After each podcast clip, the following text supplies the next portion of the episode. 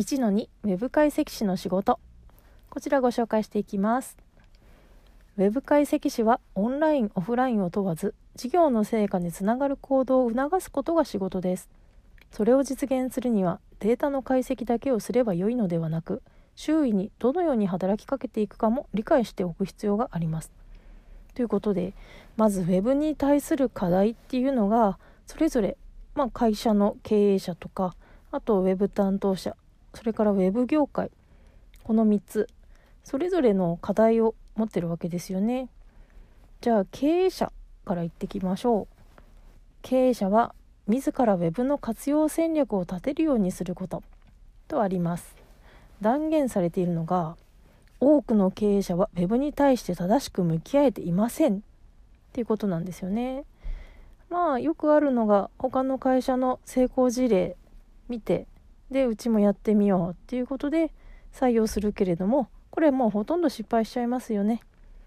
やっぱりこれからの経営では Web 解析を用いて自分で成功法則を見つけるあるいは作り出すという意識が必要ですと。自分たちのビジネスにちゃんと自分たちで向き合うっていうのが非常に大事になってきます。じゃあ Web 担当者 Web 担当者は Web の貢献に説明責任を持つこととあります。まあ、大体の人がなんかこう Web 担当者になったって言ってもこう業務のついでにお任されてしまうようなことがあったりするんですけれどもやっぱり Web 担当者っていうのは自社の Web がどの程度事業に貢献してるかっていうのを関係者に説明して Web の重要性を理解してもらう必要がありますね。これは本当に経営者がちゃんとなんかこう理解できてない場合もあるんですけれどもよしじゃあもうちゃんと web をやっていこうっていう覚悟が決まったらまずはこれだけ web が自社に貢献してるんですよっていうのを分かるように社内に浸透させていくっていうことが必要になるんですよね。じゃあその web 担当者、まあ、ホームページ自社のホームページだけじゃなくてトリプルメディア全体を俯瞰する必要があります。ウェブ解析士協会にもトリプルメディア委員会っていうのがあるんですけれども要するに自社サイトあとソーシャルメディアあと広告ですね。これそれぞれオウンドメディア、まあ、自分で持ってるメディアあとアンドメディア信頼を獲得するためのメディアそしてペイドメディアお金支払ってるメディア。なので自社サイトとソーシャルメディアと広告。これら全部3つ総合してトリプルトリプルメディアっていうふうに言っています。それからあと店舗持ってるとかあと自社でいろいろやってるっていう場合はそういうリアルとウェブに区別設けないオムニチャンネルの視点っていうのも必要ですね。オムニっていうのは全体のっていう意味なので、まあ、全体的なチャンネル流入経路とかそういうものですね。そういう視点も重要になってきます。ということでいろいろやらなきゃいけないこととかってあるんですけれどもウェブ担当者が全てを担うっていうのは本当に無理です。不可能です。なのでもうどんどんどんどんウェブを活用していくっていうチームを作っていって周りに火をつけていくっていうのが非常に大事になっていくわけですよね。そしてウェブ業界。ウェブ業界としてはクライアントの投資対効果に責任を持つことというふうにあります。これももうウェブ解析士が例えばウェブコンサルタントとして関わる場合とか制作業界あ制作業者として関わる場合とかですね。やっぱりあのウェブサイトを作る目的っていうのは単純にホームページウェブサイトを作るだけが目的ではないはずじゃないですか。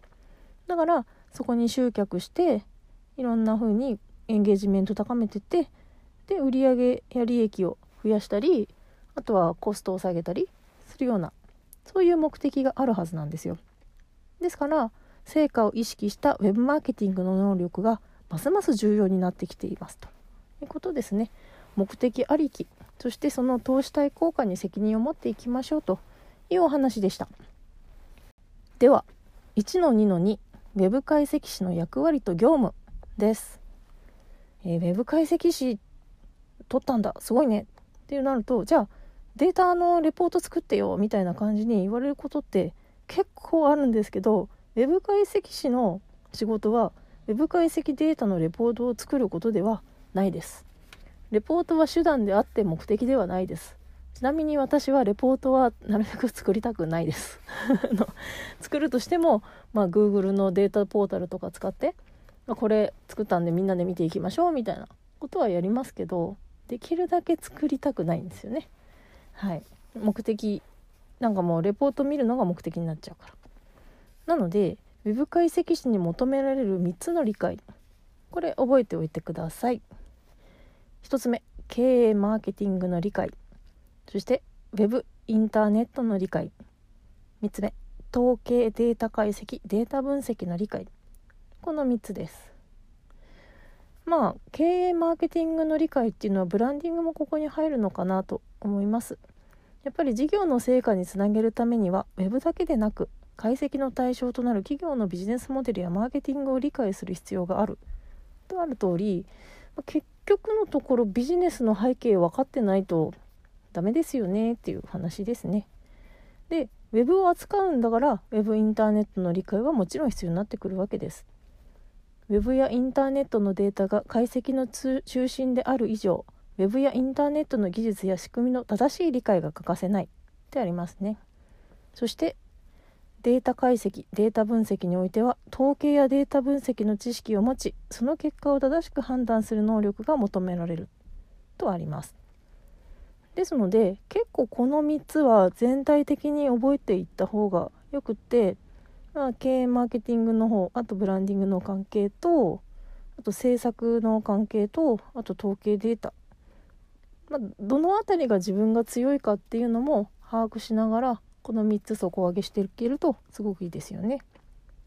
そして Web 解析士の問題解決方法っていうのがあります。まあ、そもそもデータっていうのは過去の結果であって未来の正解を自動で示してはくれませんデータが全部答え出してくれるってことはまずないのでデータから仮説を立ててその仮説を検証してその結果から成果につながるヒントを見つける必要がありますと。いうことです。なので仮説検証問題発見対策立案。この流れは必ず覚えておいてください。特に一番大事なのが仮説。データを見る前に想定される現状や行った施策の結果について仮説を立てデータから検証をしますと。単にデータを見るだけでは気づけない法則や発見が見つかりますということですね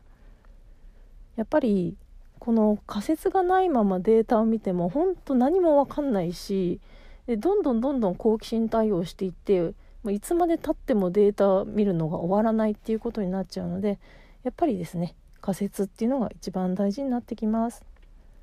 でそういう仮説検証するとともに急増とか急減とか外れ値とかあれこれどうしてこうなってるんだろうっていうのが問題点が出てくると思います。そして問題点とかその仮説立てたデータの検証で良かった悪かったっていう部分を、ま対策立案ということで成功するかどうか現実的かどうかを考慮してまた行っていくという流れになりますね。なので仮説を立てて行動した結果を測定することっていうのが非常に大事です。そこでやっぱり続けていくためには PDCA っていうのをやっていくわけですね。まあ、本来は生産管理とか品質管理をスムーズに進めるための概念なんですけれどもこれをちゃんとやっていくことで継続的な改善を図っていくそれによってやっぱり意義があるいっぱい1回 PDCA やっただけで終わっちゃう意味がないのでこれを継続していくっていうのは非常に大事になりますじゃあその PDCA って何かっていうと P はプラン計画ですね。将来の実績や将来の予測などをもとにして業務計画を作成するというものです。そして D は Do 実施です。プランで立てた計画に沿って業務を行うことですね。そして C チェック。これ検証です。業務の実施が計画に沿っているかどうかを確認する。確認するというものですね。そしてアクション対策です。実施が計画に沿っていない部分を調べて処置をすると。いうこの流れです。でこの PDCA の、えー、特に C を前提に Do を考えないと検証できないんですよね。さっきの仮説っていうお話もありましたけれども結局計画大きな計画をちゃんと立てた時にじゃあ何をしていこうかっていうのを何をしていこうかのところでこれを判断できる指標とかあの状況とかあとこれを終わらせるかどうかっていう部分をちゃんと検証を考えた上で実施していかないと PDCA は本当に回らなくて P と D で終わっちゃうって PDPD みたいなところが結構あったりするので C をちゃんと仮説を考えた上でやっていくっていうのが大事になります。では次に Web 解析士に求められるスキルについてです。5つあります。まず情報収集力そして仮説力。次に設計力。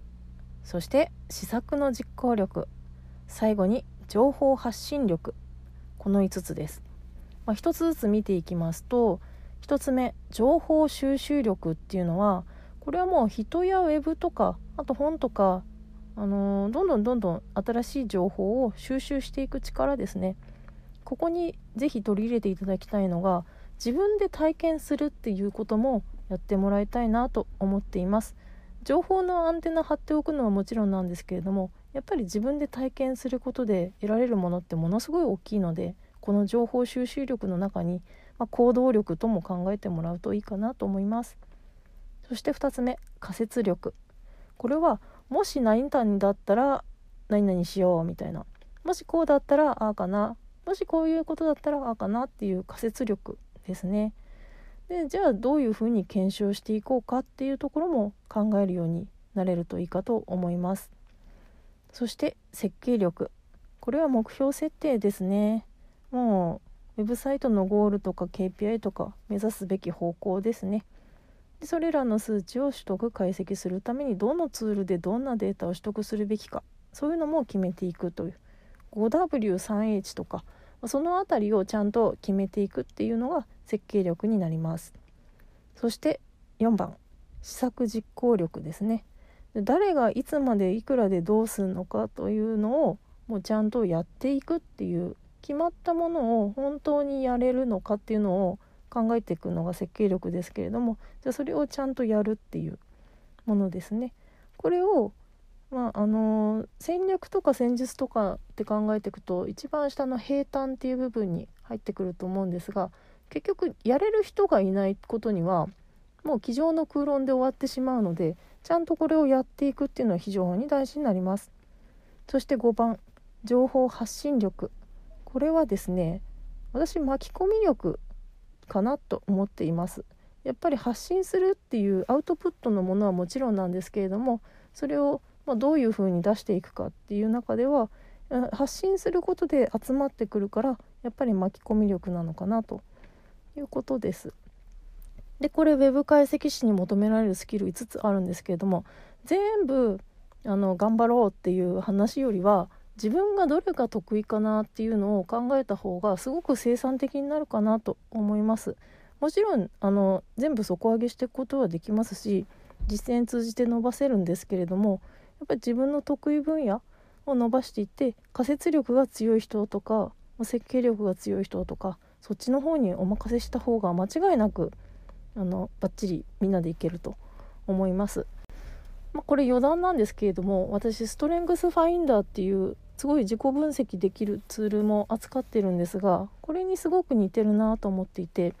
web 解析士って取っただけだと結局同じ知識を持っている人たちみたいになっちゃうんですけどなんとかに強い web 解析士ですっていうふうに言えるのってこの部分かなとも思っています。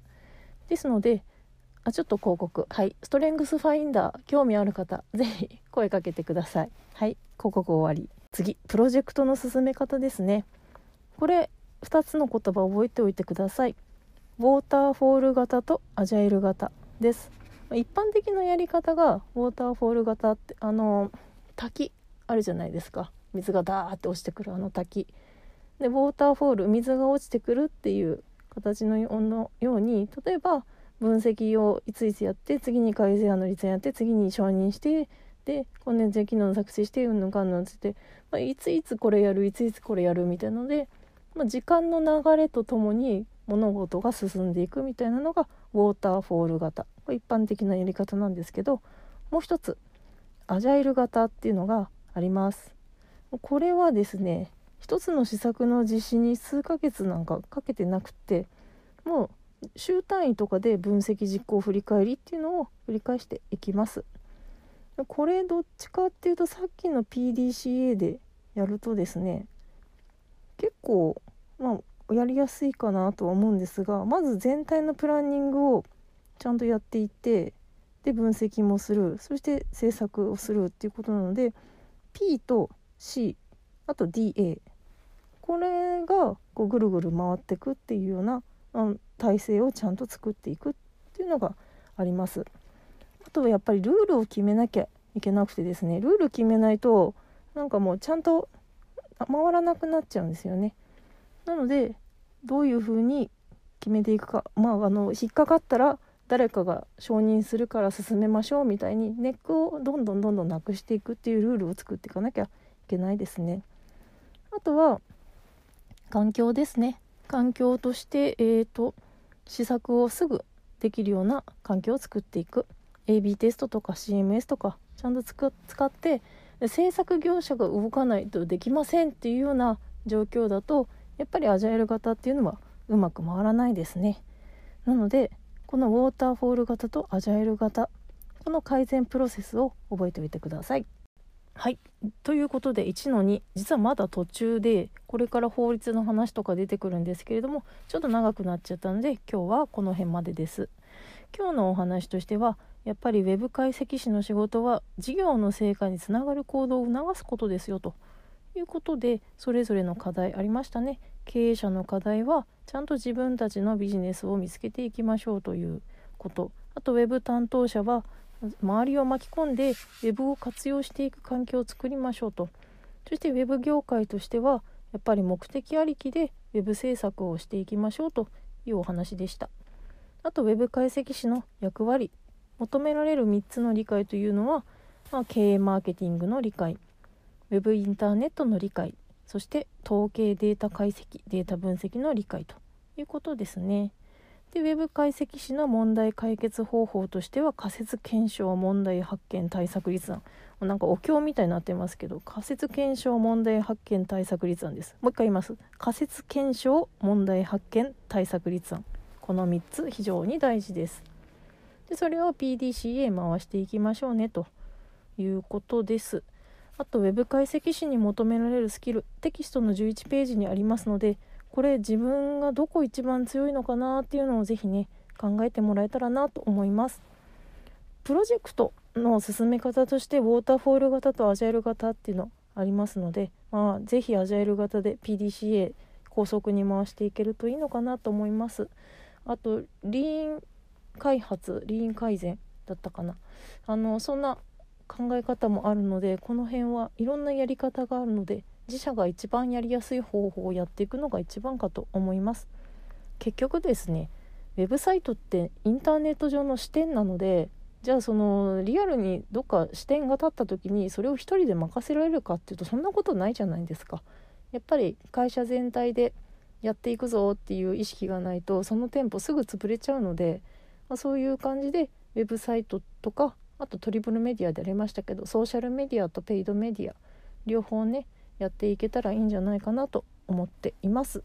ということで次回法律の方に入っていきます。それではまた。